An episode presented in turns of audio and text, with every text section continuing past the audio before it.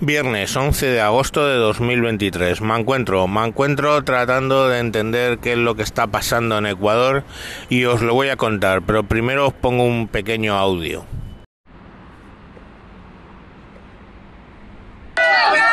Fernando Villavicencio salía de un mitin político en la capital ecuatoriana cuando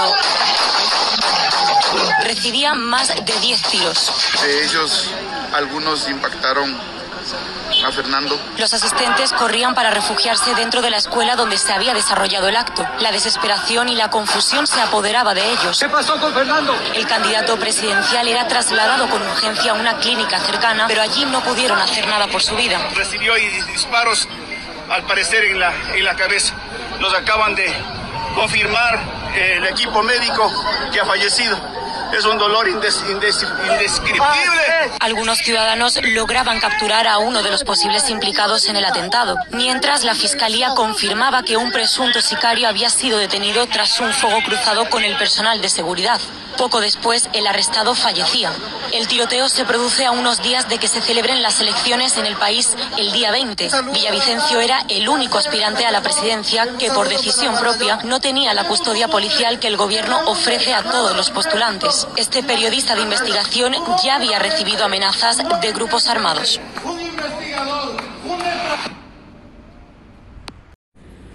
Pues bien, el que era candidato a suceder a Lasso en la presidencia, eh, Villavicento, pues lo han asesinado en plena campaña. Villavicento no era un político al uso, Villavicento era periodista de investigación. Eh, en su día eh, levantó varios casos de corrupción, entre ellos eh, el llamado Petrochina, que fue eh, la deuda que creó Correa con China pues antes de, de, salir y que ahora Ecuador básicamente la petro vamos la industria petroquímica de Ecuador depende prácticamente de China pues todas esas denuncias, las denuncias de que Ecuador se está convirtiendo en un narcoestado, donde eh, tenemos a Jalisco Nueva Generación y al cártel de Sinaloa campando por sus respetos, bueno, pues todas esas denuncias eh, básicamente a este hombre le han costado la vida.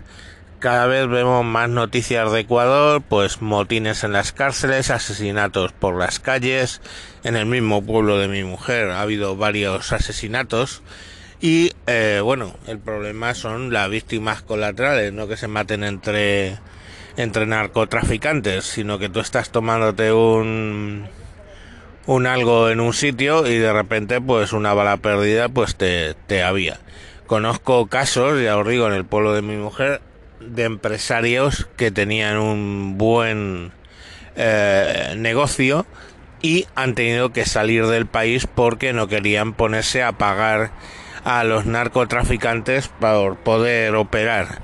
Eh, vamos, os lo digo así, en, eh, al lado de casa de, de, mi de mi mujer había un sitio que se llamaba Frutiquín que se dedicaban a hacer smoothies y, y batidos y ese tipo de cosas y hablando con, con ella pues ha cerrado y se va a Estados Unidos porque le exigían pagar un dinero semanal que ella no quería.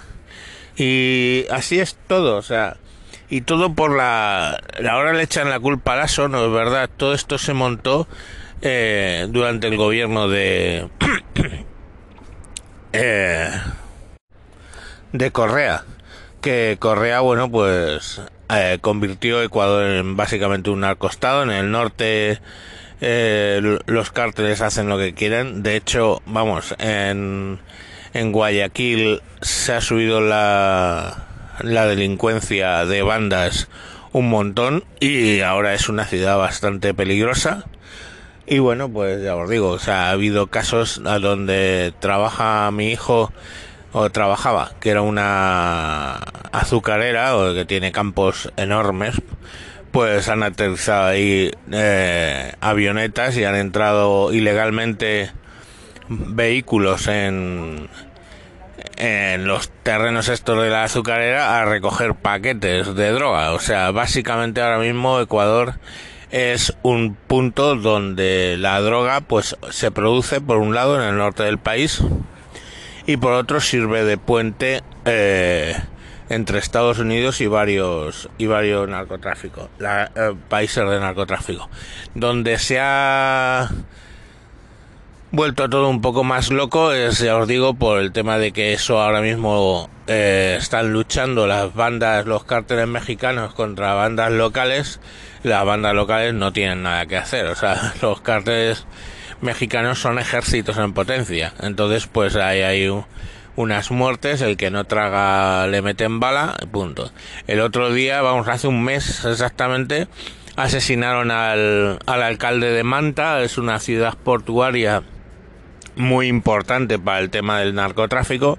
Y bueno pues como era crítico y trataba de hacer su, su trabajo en contra de estos cárteles pues los cárteles se le cargaron y a tomar por culo y ahora vemos que un periodista que se postulaba a sustituir a Lasso dentro de su mismo partido y que tenía bastantes probabilidades de salir elegido pues se lo han cargado y eso es lo que tiene eh, cuando un presidente eh, como era Correa, se pone a jugar con los cárteles del narcotráfico. Ah, pero ahora él sale en las fotos en Bélgica, eh, le veis en una especie de ático como con pobre, con ollas ahí un poco quemadas, haciéndose el arroz, lo cual es mentira, es todo el mundo sabe que eso es un ático de una gran casa donde él vive, se saca las fotos en el ático como si aquello fuera, él estuviera humilde, pero Correa ya no va a volver a tener que trabajar en su vida porque sacó mucho dinero tanto de los chinos como de de los eh, narcotraficantes. Entonces, bueno, pues Correa convirtió básicamente en un narcoestado el tema de Ecuador. El Lasso no ha conseguido, no ha conseguido poner eso a funcionar. han sido cuatro años y no lo ha conseguido. Y bueno, el día 20 pues teníamos a este periodista que podría haber arreglado un poco la situación y ya no la va a arreglar. El periodista había renunciado a la escolta policial, curiosamente, y bueno, a la que iba a entrar en un coche en el coche después de un meeting, pues se le acercaron un grupo de gente que superó al equipo de seguridad y le metieron, dispararon 40 veces, de los cuales 10 le dieron en la cabeza. O sea que os podéis imaginar lo que aquello se formó.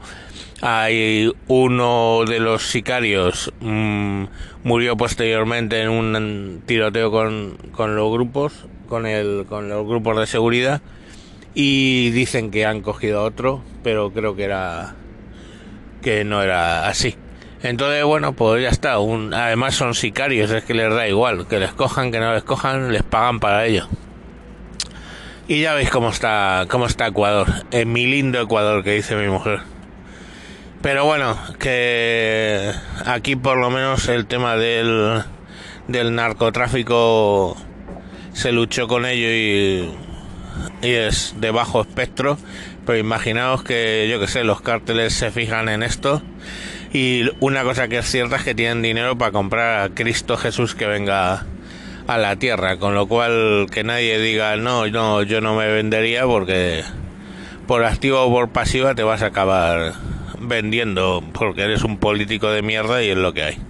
Pero bueno, esperemos que aquí no se, no se fijen en este país. Venga, mañana más. Adiós.